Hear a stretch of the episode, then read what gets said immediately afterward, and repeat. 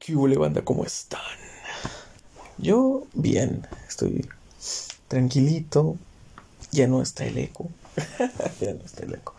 Déjame me acomodo bien, porque hijo de su puta madre. Ah, que no saben dónde estoy.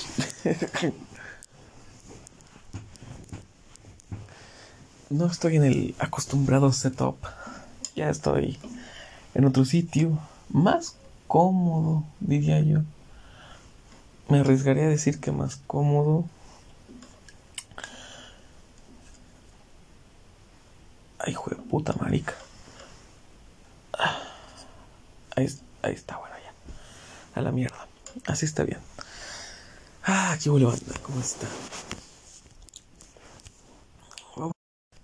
Come on, Jeffrey, you can do it. esa rola está buena, ¿eh? Bueno, hemos abandonado el setup porque dije a la mierda. Me estresa mucho el eco, ¿sabes? Me estresa mucho estar hablando y que se escuche el eco, como hacer ruido de más. Y eso no me agrada. Y lo escuchaba en las grabaciones, ¿sabes? Es decir, lo escuchaba y yo decía, oye, es demasiado eco, chaval. Es demasiado eco. Y siguiendo el consejo de la mole, de que, de que los fans, los fans, te pueden perdonar cualquier cosa excepto un mal audio, un audio de mala calidad. Y pues guardé en el cajón el micrófono, el otro micro, el de, el rojo, el de, el de Focusrite. Lo guardé en el cajón y desempolvé el viejo Red Lemon, el viejo confiable. La vieja confiable, ¿no? La, la. Pero bueno a lo que nos atañe. Quiero hablarles, quería hablarles de otro tema, pero vamos a hablar paja. Vamos a hablar paja. Y quiero hablar de del último año. Ya sé que tengo un episodio llamado El último año. Ya lo sé. Pero quiero tenderme aquí todo el resto de la noche a hablarte de un sueño. ¿Qué te parece? ¿Qué te parece? Si te confieso, te confieso un sueño que tengo. Y pues, básicamente, yo siempre he sido un soñador. Siempre. Y me ha costado. me ha costado. Me ha costado mucho, ¿sabes? Porque tiene que llegar ese tiempo de reflexión en el que te das cuenta que que simplemente ser soñador no lo cuenta, ¿sabes? Que simplemente ser soñador no no te vale para enfrentarte al mundo, que no te vale para hacer tus cosas, ¿sabes? Y y este último año lo, lo experimenté bastante bien. Que no soy más que un soñador y los soñadores no llegan lejos.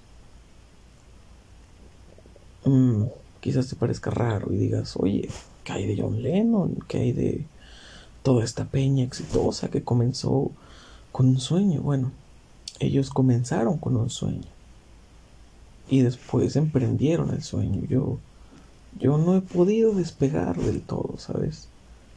Me mantengo ahí estancado y me es difícil, te confieso, me es difícil porque veo el mundo, veo las situaciones y digo, joder, ¿sabes?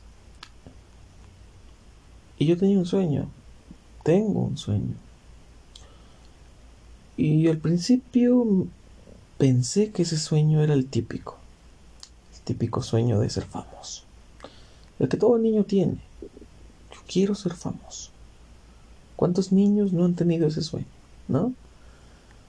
Pero realmente, tras los años y tras las caídas, las derrotas, las pérdidas, me di cuenta que el verdadero sueño que tengo es ser relevante. Se puede confundir con ser famoso, pero ser relevante, ser de importancia ser de renombre. Siempre he querido ser como mi madre. porque ella entraba a un lugar y quien la conocía, quien la conocía se cuadraba, la trataban con respeto, la respetaban, como se respeta a una persona que sabes que sabe mucho más que tú, ¿sabes? Como se respeta a alguien al que puedes llamar maestro. Como se respeta a alguien que sabes que tiene algo que decir y algo bueno. Esa era mi madre. Alguien a quien la gente respetaba. No porque fuera imponente, no porque fuera intimidante, sino porque su carácter era fuerte. Y lo que tenía que decir era fuerte. Me recuerda mucho a la mamá de una amiga, a la mamá de Griseli. Me recuerda mucho a ella, porque cuando Griselda toma la palabra, uff, escuchas porque escuchas, ¿sabes? Aunque no la conozcas, simplemente el cómo se para y empieza a hablar, dices, ok, esto hay que escucharlo. Me pasó la primera vez que la escuché hablar. Robó totalmente mi atención, cautivó totalmente mi atención. Y dije, wow, esta mujer esta mujer tiene cosas que decir. Y me impresionó porque mi madre era igual. Tenía una forma de hablar cuando hablaba en serio que te sorprendía. Y te dejaba plasmado con lo que decía. Y yo siempre he querido ser así. Siempre he querido hablar y ser escuchado pero escuchado con respeto. Escuchado como escuchas a alguien que sabes que tiene algo que decir.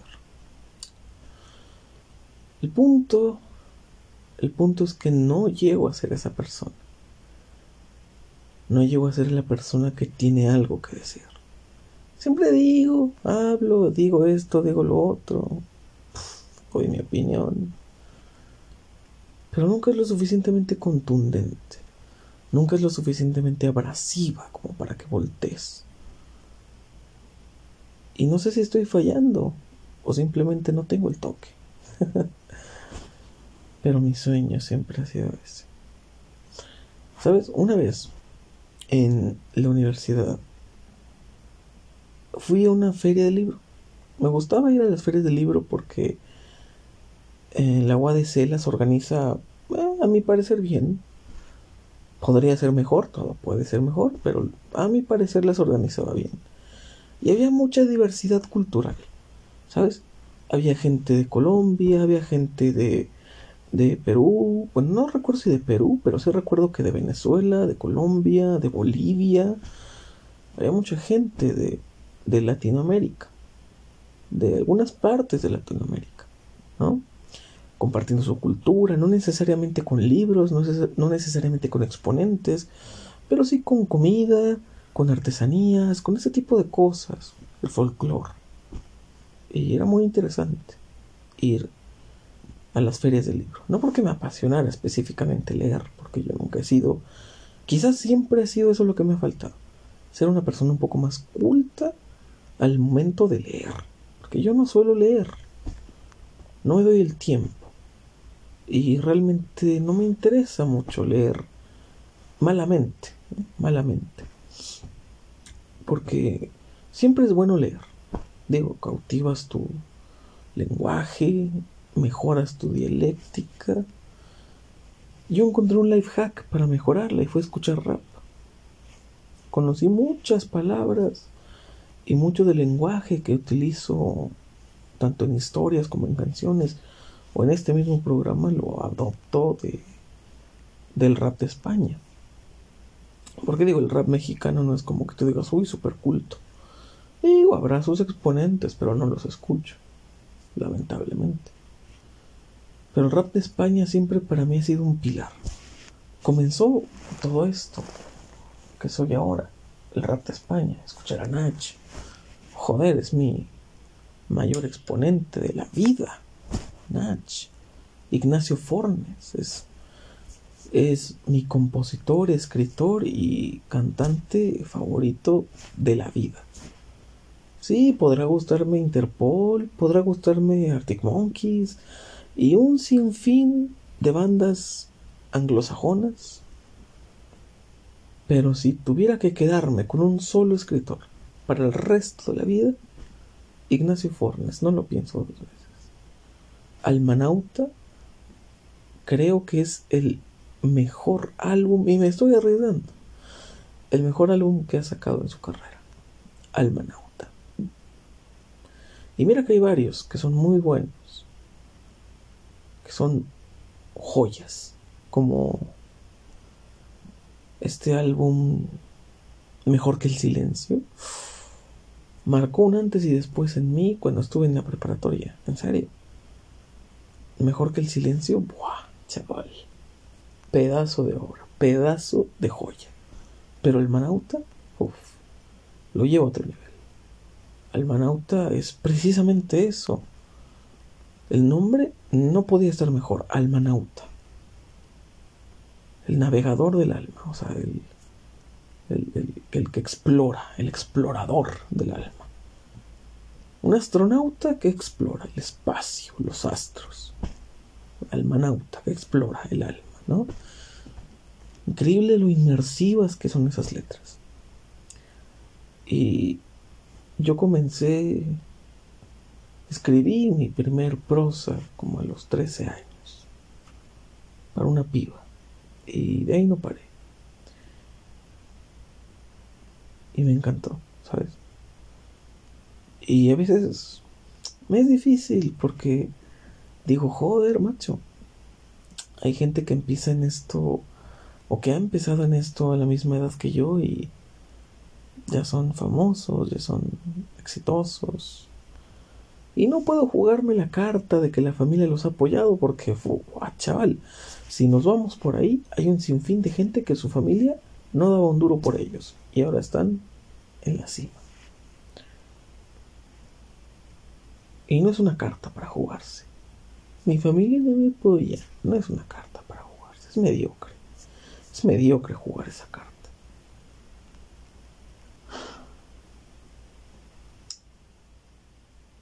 Que si culpo la suerte, eh, más o menos. ¿Qué es la suerte, de hecho? ¿Qué es la suerte? El azar no es más que la injustificada razón que damos para justificar que fallamos. Es la innegable, innegable verdad de que estamos muy jodidos. Decir que la suerte juega en nuestra contra. O que la suerte juega a nuestro favor. Es, es una puta mentira, por Dios. Hay una canción de Nach que dice que la gente cree que es 50% suerte, 50% curro, o algo así. ¿Y de dónde él viene? No, que es 50% suerte, 50% algo así dice, hogar o algo así. Y lo remata diciendo que para él ha sido 99% curro, o sea, trabajar, y 1% suerte. 50% suerte, 50% curro, no lo dudo. algo así dice. No lo dudo. O algo así. Creo que no, no recuerdo qué canción es, pero es muy viejita. Es de los primeros álbumes.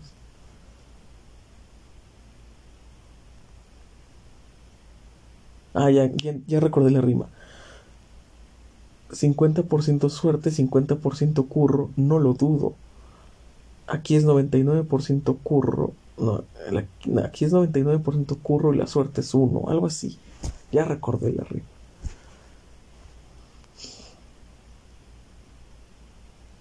Aquí el curro es 99, la suerte es 1, así.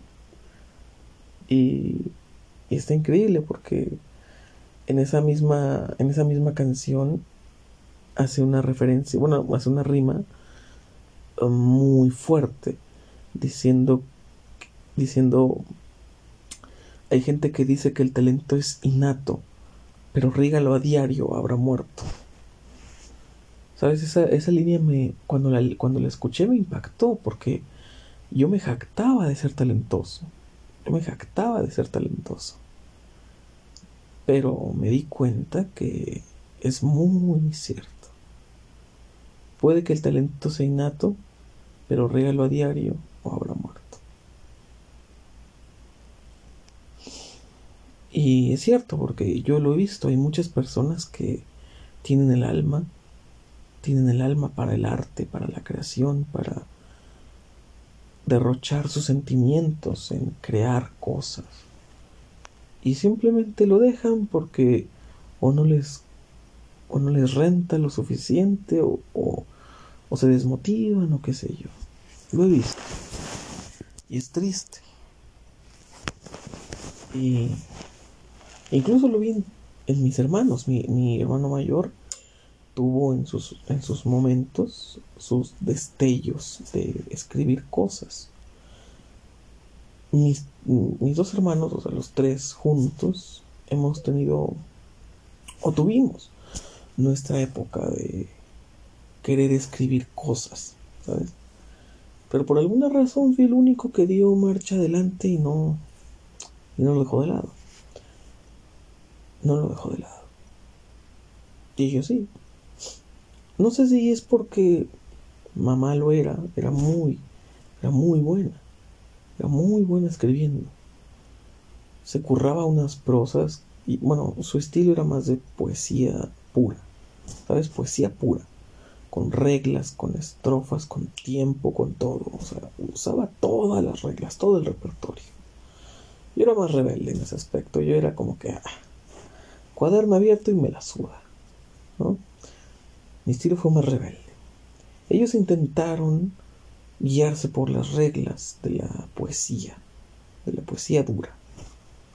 Y quizás eso fue lo que los desmotivó, porque yo lo intenté en su momento. Dije, ok, vamos a currarnos una poesía, como debe ser, con métrica, con reglas, con acentos, con todo, como debe ser una poesía. Lo intenté y me salió cutre, me salió horrible, me salió del asco. Hasta a mí me dio pena. Y en esos días yo era muy optimista. Así que, para que yo mismo dijera esto está del culo, era horrible. Era horrible. Era horrible. Y, y bueno, disculpad el ruido, es que estoy en mi cama. Ah, me traje el micro para el cuarto, para huir del eco. y bueno, eh, yo entonces dejé, dejé de, dejé de escribir poesía y me dediqué de lleno a la prosa. Y recuerdo que me encantó. Me encantó. Porque en esos tiempos el rap que yo escuchaba hablaba de dejar el alma en la libreta.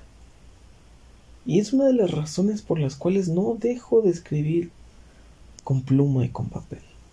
Sí, después es mucho más trabajo, es mucho más complicado pasarlo en limpio y tal, pero pero no compensa, viejo, ¿sabes?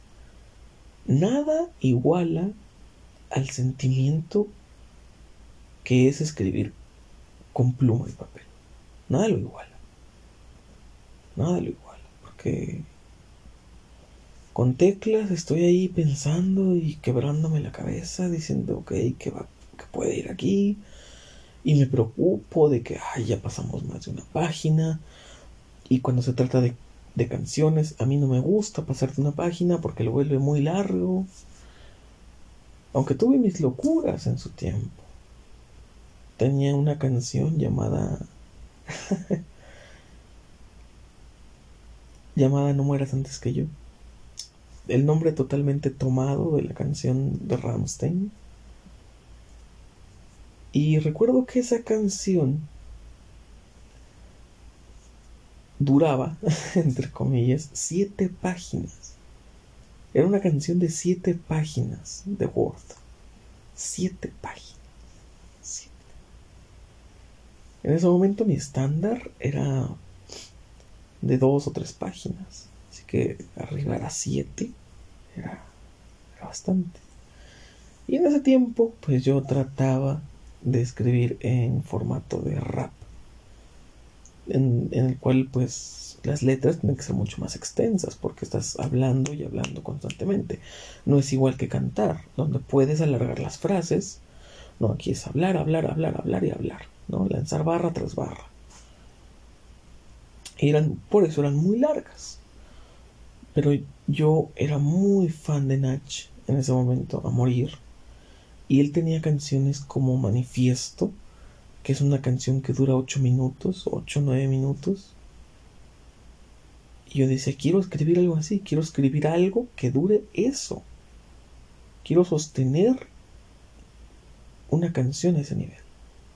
Y escribí No mueras antes que yo.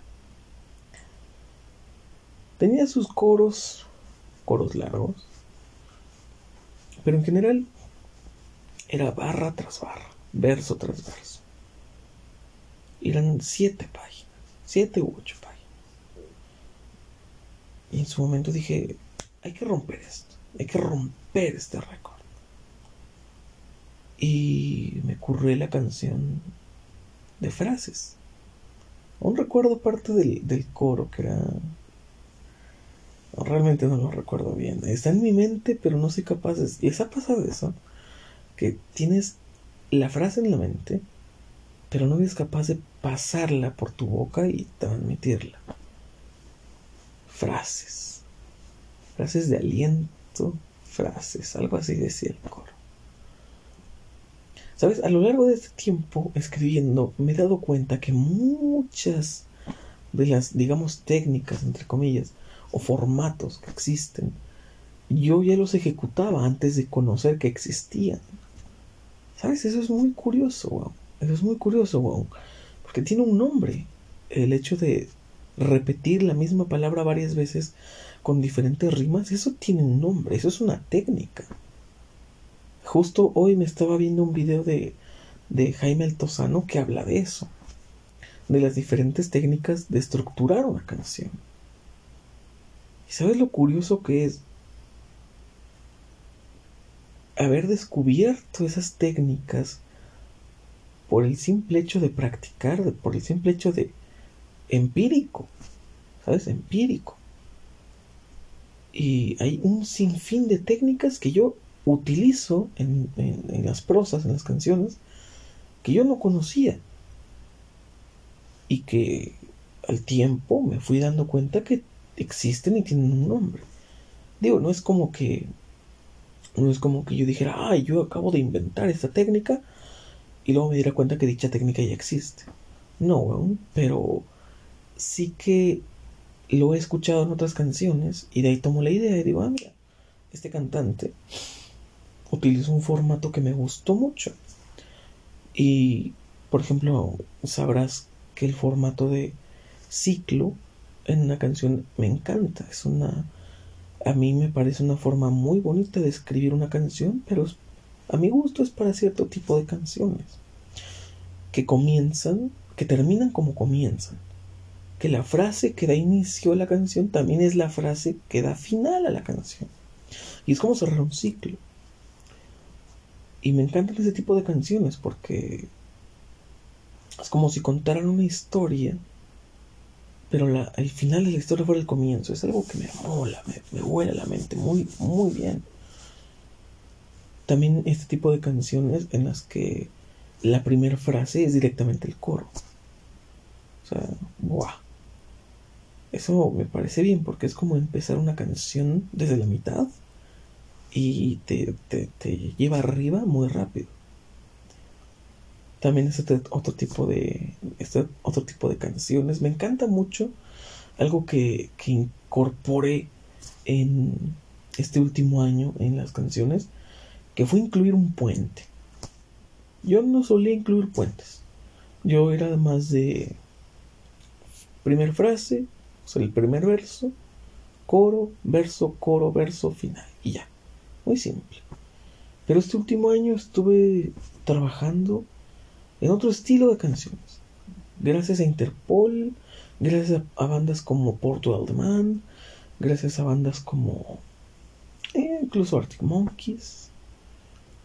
Estuve em, empapándome de nuevos estilos. Y algo que incorporé me encantó fueron los, fueron los puentes. Los puentes me encantan porque es como escribir un verso a la mitad. Es como la mitad de un verso, pero que te da una frescura en la canción para llegar y entregarte el final. ¿Sabes? Es como que, ok, en toda la canción, en el, en el coro y la última frase, te, te viene arriba, te viene arriba totalmente esta canción. Te voy a venir abajo un poquito, un poquito solamente, con la frase del puente.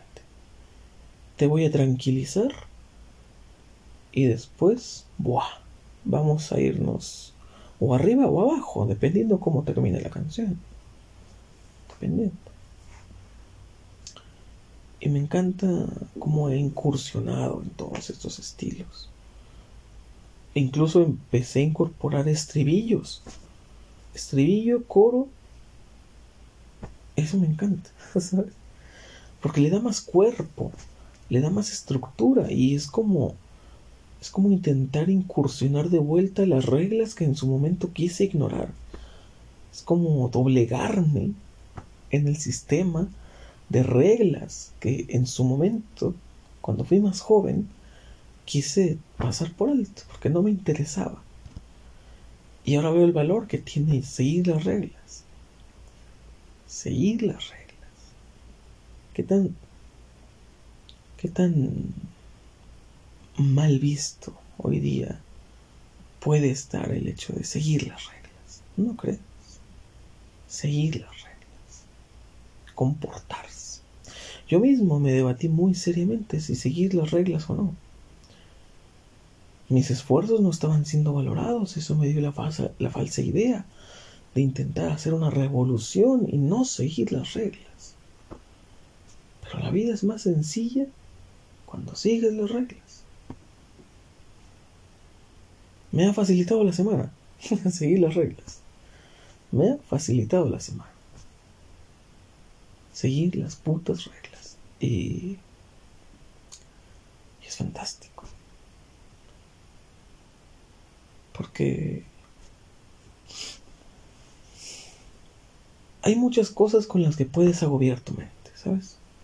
El amor, las tareas, trabajo. ¿Y no te encantaría, no sería fantástico quitar de tu mente una de esas preocupaciones? El trabajo. Puta, ¿cómo me preocupa el trabajo, eh? ¿Cómo me preocupa el currar increíble? Bueno, sigue las reglas. Sigue las reglas y tu mundo se facilita. Después de todo es un trabajo. Es un trabajo. ¿Sabes? Es un trabajo. ¿Qué tan absurdo es que el trabajo te consuma la vida? ¿Crees? Justamente estaba... Hoy, hoy tuve una conversación muy interesante con una amiga, la cual me decepcionó porque tomó nuestra conversación y la publicó en sus estados. Y poniendo de poniendo de descripción de no quiero libertinaje, solo quiero libertad. Puta madre. Si confundiste mi texto con que yo te estaba hablando de libertinaje, puta madre. Puta madre. Y fue una conversación muy interesante. Si no fuera por ese detalle que lo arruinó todo. Y es que ella se siente conflictuada, se siente afligida, se siente asfixiada. Lo típico. Tus padres no te dejan ser libre. ¿Y qué es la libertad? ¿Qué es la libertad? La libertad está sobrevalorada. Está sobrevalorada. La libertad no es más que ese simple engaño que nos hacemos a nosotros mismos de que somos libres de nuestras acciones. No somos libres, por Dios, no somos libres. Que alguien te lo diga, no somos libres. No son tus padres, no es el sistema, no es el país. Simplemente que nacemos para esto. Nacemos encadenados. ¿Encadenados a qué? a estos cuerpos frágiles, mundanos y efímeros. ¿Eres libre? Nunca, nunca has sido libre. Eres presa de un cuerpo que se enferma, que es débil, que se rompe. No hay una prisión más asfixiante que el cuerpo humano. Libres. No somos libres. Justo ahora yo no me siento muy libre. Vivo en un puto país en el que no me agrada vivir. Trabajo en un lugar en el que no me agrada trabajar. Y vivo una situación que no me gusta vivir. No soy libre. Estoy muy lejos de ser libre. Creo que la única forma en la que se puede ser libre es estar muerto, pero la misma muerte es una condenación a qué? A ya no serlo. A la mínima pizca de identidad de libertad que podemos llegar a tener, la muerte nos la arrebata. Y solemos tomar la opción de la muerte como la liberación más grande, pero a la vez es la condena más eterna, porque después de la muerte ya no hay nada. Hay gente que elige creer reencarnación, yo qué sé. No voy a juzgarte por eso. Después de todo, juzgarte por creer en algo como la reencarnación sería tan estúpido como juzgarte por algo tan intangible como creer en Dios. Simplemente. Pero no somos libres. Y su problema, el problema de esta chica es que quiere ser libre. Pero puta madre, qué concepto de libertad tan ridículo. Quiero ser libre de ir a fiestas y emborracharme. Puta madre. Si ese es tu concepto de libertad, Dios mío, Dios te ampare. Dios te ampare. Si ese es tu concepto de libertad. Por eso digo que la libertad está sobreestimada, está sobrevalorada. ¿Ese es tu concepto de libertad? Oh, puta madre. Y es que realmente, realmente digo, no es sano. díselo a quien tú quieras.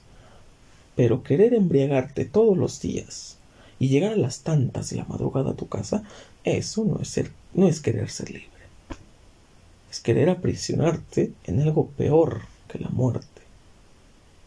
Es querer aprisionarte en el pabellón de los condenados. Querer aprisionarte a ti mismo en el camino de una perdición que jamás llega a un destino fijo, porque por eso se llama perdición, porque no lleva a ninguna parte.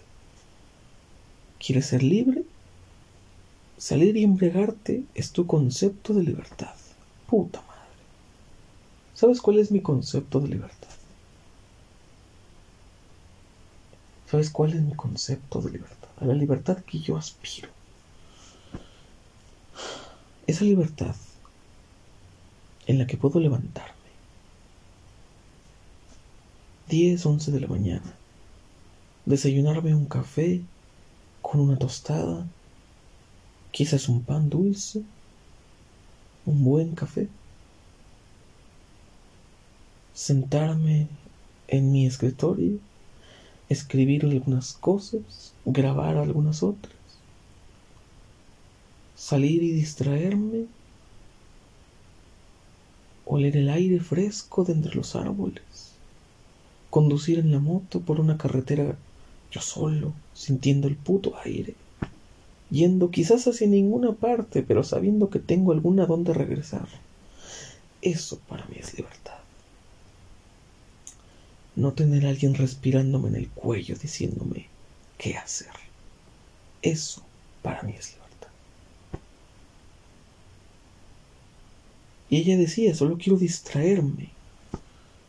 Yo le decía, es que no quieres distraerte, quieres a alguien que te distraiga, lo cual no es lo mismo. No es lo mismo querer distraerse del mundo a querer que alguien te distraiga del mundo. Es muy diferente. Y cuando quieres, cuando necesitas a alguien para distraerte de tu mundillo, es simplemente querer saltar del, del aceite al fuego directamente. No hay otra forma de decirlo. Si necesitas de una persona para distraerte de tu mundo, entonces estás tomando la decisión más equivocada, o una de las más equivocadas en tu vida. Porque te cuento, las personas no son objetos. Las personas no son algo que puedas usar para distraerte. No, no te distraes de tu mundo con una persona. Creas uno nuevo con una persona. Y no porque no te agrade el tuyo, sino porque quieres uno propio. Uno que puedas llamar tuyo. Uno que puedas llamar tuyo. Y sabes, me lastima. Me lastima personas así que quieren, que tienen su concepto de libertad tan desenfrenado como es la perdición y que aún así crean que están en lo correcto. ¿Sufres? ¿Tienes dolor? Ok, te entiendo. Todos tenemos dolor. Todos sufrimos. Pero no es razón para que quieras volcarte en la perdición y en la destrucción solo por eso. Y digo, si tú tienes ese problema, si tú tienes problemas, Créeme que salir a embriagarte todos los días, lejos de solucionarlos, los va a empeorar. Porque embriagarte para olvidar tus problemas es... Es como estar nadando en un mar agitado y echarte piedras a la bolsa. ¿Sabes? En su momento vas a creer que te da una suerte de sentimiento de estabilidad. Pero lentamente te hundes. Lentamente te hundes. ¿Sabes? Es como agujerar, agujerar tu paracaídas, creyendo que así vas a caer más rápido. Y el camino será más rápido. Y al final te das cuenta que vas en una caída en picada, directo a tu muerte. es solamente poner la basura bajo la alfombra. No soluciona una mierda. No soluciona una mierda. Y sabes, lo siento. Lo siento si sueno súper conservador. Lo siento si sueno anticuado. Pero créeme que cuando te digo que lo único que quieren tus padres es que estés vivo y estés bien. Cuando te digo eso es porque realmente es cierto. ¿Sabes? Si, tienes padres que te dan un hogar, que te dan un techo, te dan comida, siéntete afortunado. Porque hay gente tan cruel que no es capaz de darle eso a sus hijos. ¿Sabes? Hay gente que prefiere estar en el teléfono jugando el Call of Duty en lugar de abrazar a su hijo. Gente que prefiere irse a una fiesta en lugar de estar con su hijo. Y digo, los padres no son perfectos. Están muy lejos de ser perfectos. Y aunque su trabajo es generarte la menor cantidad de traumas posibles, la verdad es que a veces es eso en lo que más falla.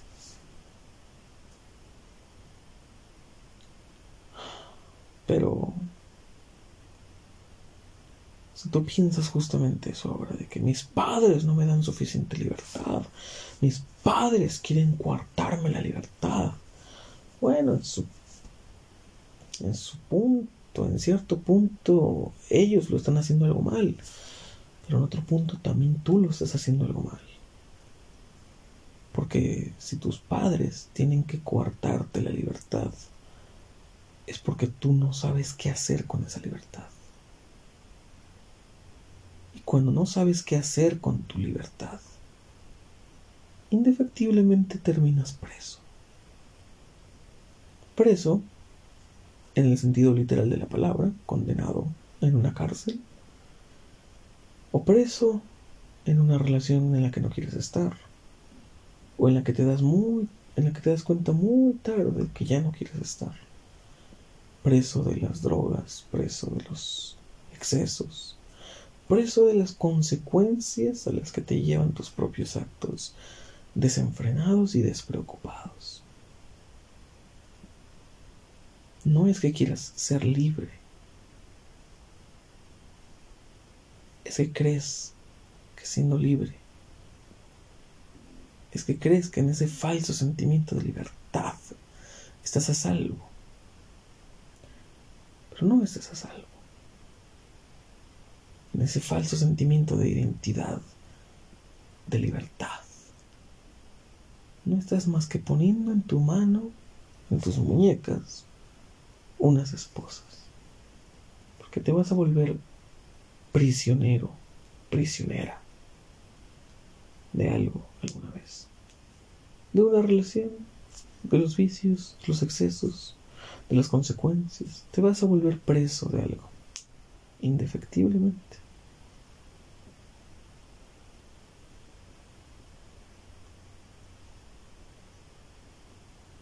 ¿Sabes qué es lo que nos pasa? Que nos preocupamos tanto por un futuro invisible que descuidamos el ahora. Y el ahora es la única vez que lo vamos a tener, ¿sabes? Justo este momento es la única vez que voy a poder tenerlo, porque mañana es otro día, mañana son otras situaciones, mañana, mañana será mañana. Y hay quien piensa que hay que vivir ahora porque mañana no sabemos. Y ese y esa frase la tergiversan en un a la mierda todo voy a vivir ahora porque mañana quién sabe. ¿Sabes? Y no, no puedo creer. Justamente le decía a esta persona, ella me dijo, es que, es que la vida está acabando conmigo. Y yo le dije, es que la vida acaba con nosotros, cuando solo queremos vivirla para nosotros mismos. ¿Sabes?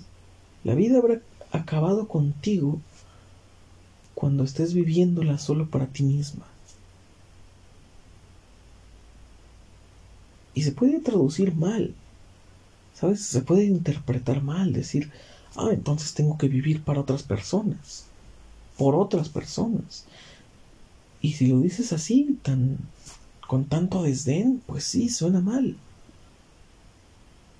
Pero cuando lo dices desde un punto diferente, desde una arista más compasiva y decir, vivo por mis padres, vivo por el entorno, por el mundo que quiero ver, por lo que quiero lograr.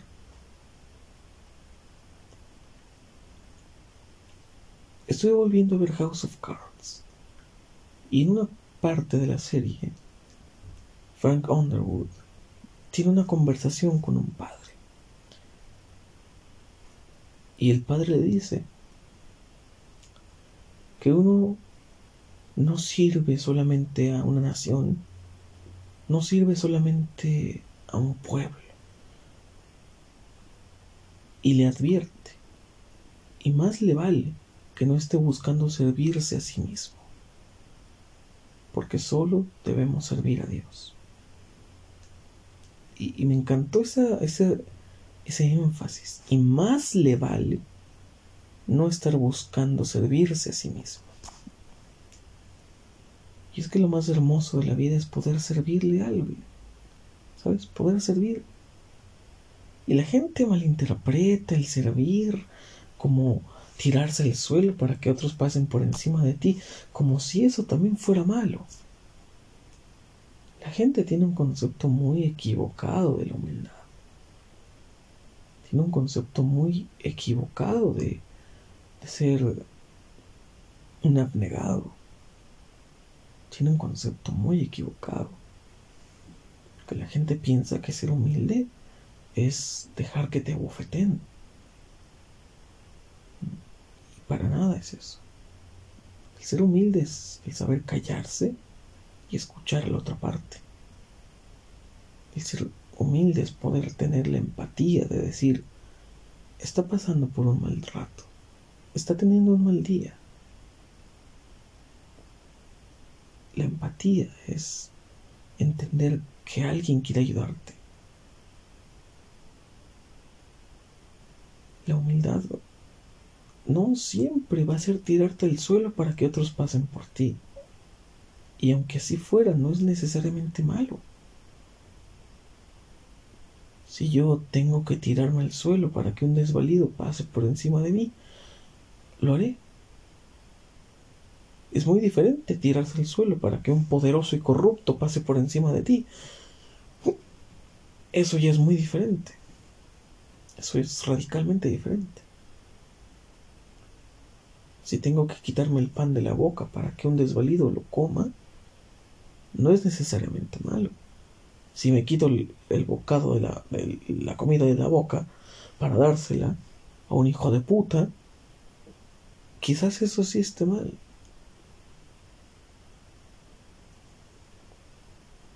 La gente radicaliza todo, la gente la gente no comprende que se puede tener más de un punto de vista, que se puede tener más de una opinión, que se puede tener más de, de, un concepto sobre la misma cosa. Y esta persona confundiendo mi concepto de libertad y mi consejo de cambia tu estilo de vida con libertinaje como si de por sí libertinaje fuera malo. Se entiende como que el libertinaje es algo pecaminoso. Pero ese es un concepto muy, muy conservador. No sé, pero para mí no es libertinaje que vayas a embriagarte todas las noches. Para mí eso es autodestrucción. Y es que buscar en exceso algo siempre es peligroso.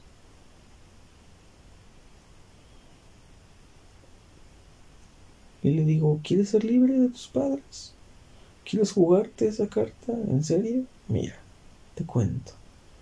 Yo soy libre. Soy libre. Mis padres no me regañan, no me ponen hora de llegada, no me ponen reglas, no me cambian los planes. Nadie me pone un alto. Nadie me pone un alto. No le rindo cuentas a nadie de a dónde voy, de a dónde llego, de en qué me gasto esto, en qué me gasto lo otro. No le rindo cuentas a nadie. ¿Y sabes qué me costó eso? Ver morir a mi madre. Bendita libertad que me gané, ¿no? Es la libertad que tú quieres. La libertad que tú buscas. Ser libre de tus padres. Bueno, me cuentas cómo se siente abrazar una lápida en lugar de abrazar a una persona. Después me cuentas cómo se siente llorarle a una caja con cenizas en lugar de llorarle a una persona. Después me contarás tú cómo se siente. Escuchar la voz en los recuerdos, en una puta nota de voz que guardaste, escucharla en persona. Después me cuentas. Y si algo me jode, si algo me molesta, es gente que desprecia de esa manera a sus padres. Porque joder, macho, si lo peor que te están haciendo tus padres es coartarte, entre comillas, tu libertad, puta madre, puta madre. Si tienes un padre arcaico y súper conservador que no te deja tener novio y ese es tu peor, ese es el peor de tus problemas, puta madre. Puta madre. En serio, que me molestas. Me molestas hasta la entraña. Porque créeme, hay padres crueles. Hay padres hijos de puta. Hay padres que llegan del trabajo y le propinan golpizas a su familia. Y eso sí es una mierda. Eso sí son problemas. Que tus padres no te dejen ir a una puta fiesta, eso no es un problema, puta madre. Eso no es un puto problema. Y aparte, como si no les hubieras dado putos motivos. Como si no les hubieras dado putos motivos. En serio. En serio. Cuando preferiste quedarte en una puta fiesta a quedar en tu casa, ahí dejaste muy claro que tu concepto de libertad está equivocado. Ahí dejaste muy claro lo poco que valoras tu libertad, a pesar de lo mucho que la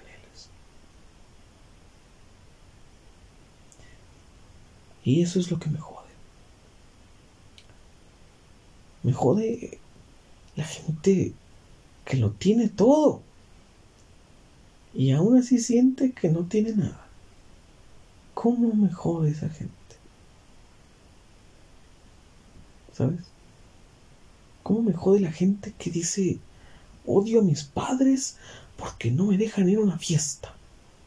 Puta madre. Puta madre.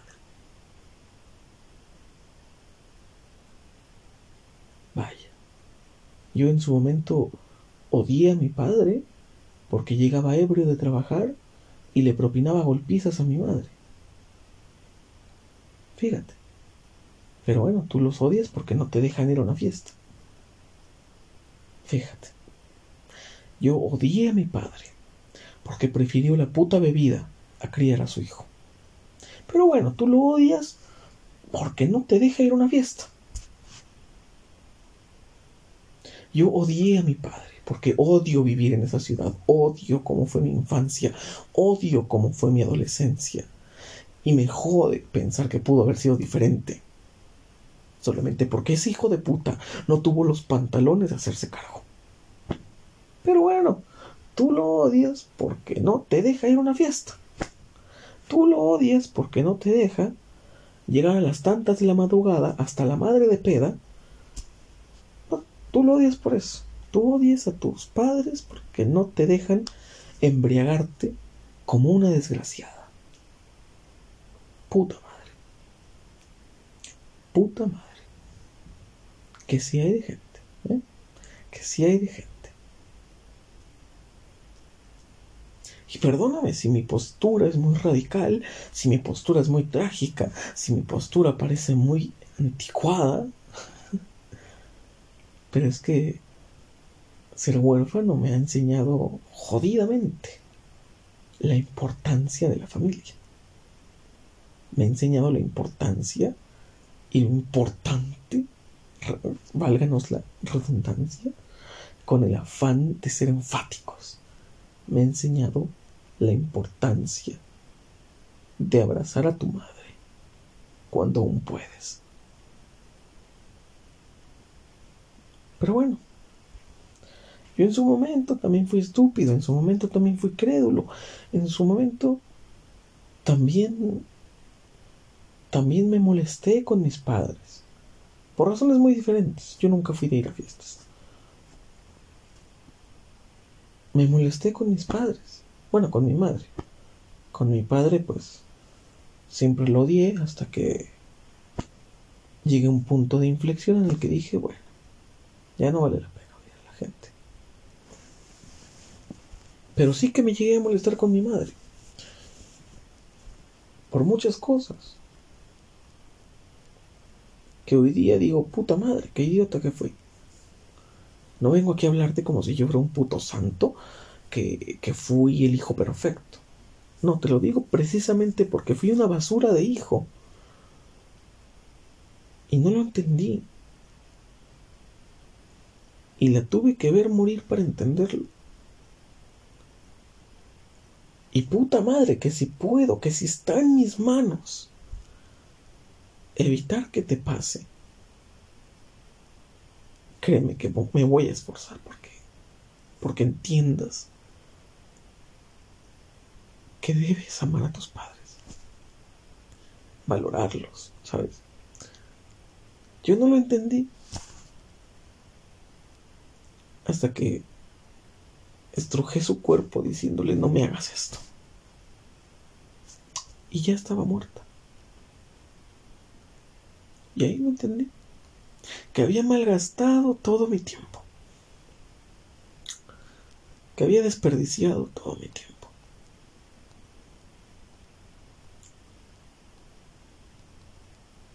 Y ya era tarde. Ya era.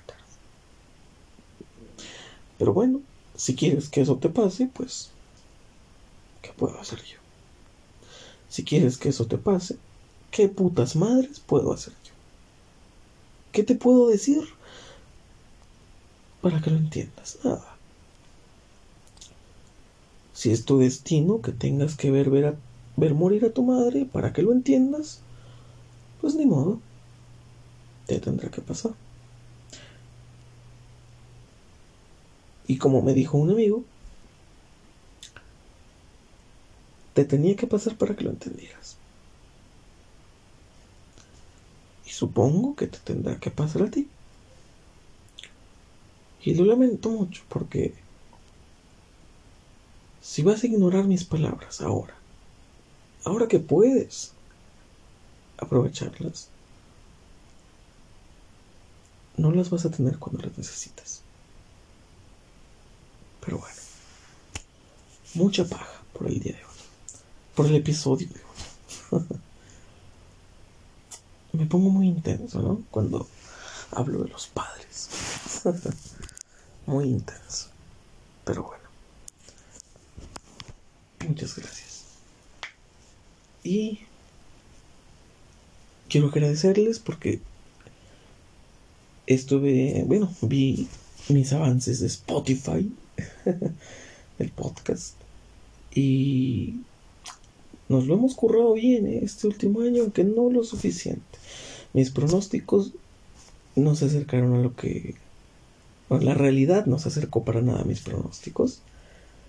Yo esperaba eh, pues más audiencia, más, más episodios. En ese aspecto también fallé, fallé increíblemente, fallé catastróficamente. Solo 44 episodios este año. Guau, guau. Muy poco, muy poco. Pero bueno, eso es todo por, por esta vez. Y bueno, pues muchas gracias para los que se mantienen escuchando cuando pueden, cuando tienen la chance. Muchas gracias. Y bueno, creo que ahora voy a poner los episodios de 11 de la mañana en adelante. Porque Spotify me reporta que es la hora en la que más escuchan. De 11 a 5, ¡pua! Están súper, súper dispuestos a escuchar Satanfeld. Así que vamos a poner los episodios de 11 de la mañana en adelante. Bueno, quizás de 10 en adelante porque de pasar a Anchor a pasar a Spotify se tarda tarda unos minutos, ahí hay un un, lapso de tiempo, así que los publico a las 10 de la mañana para que tú, las, a tú a las 11 los puedas estar disfrutando. Muchas gracias. Y eh, pues es todo por hoy. Gracias. Y nos vemos, Se, se cuidan. Y por favor, valoren a sus padres. Por favor, en serio. Se los digo en serio.